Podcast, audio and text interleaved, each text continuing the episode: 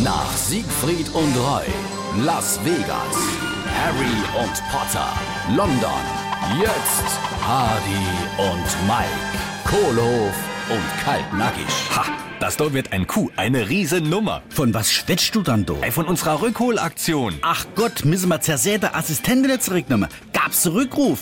War sie falsch halbiert? Nee, nicht Rückruf, Rückhol, wie bei de Brite, wie Thomas Cook. Die, die Engländer, die holen doch ihre gestrandete Urlauber zurück, mit Regierungsflieger, mit der größten Rückholaktion in Friedenszeiten, wie sie sahen.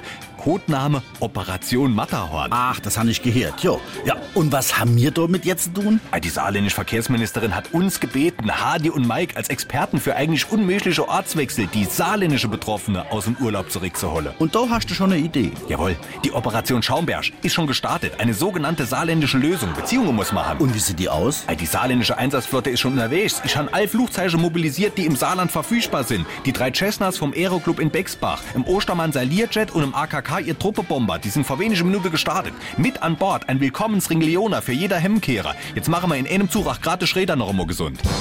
Hardy und Mike, Kohlhof und Kaltnackig.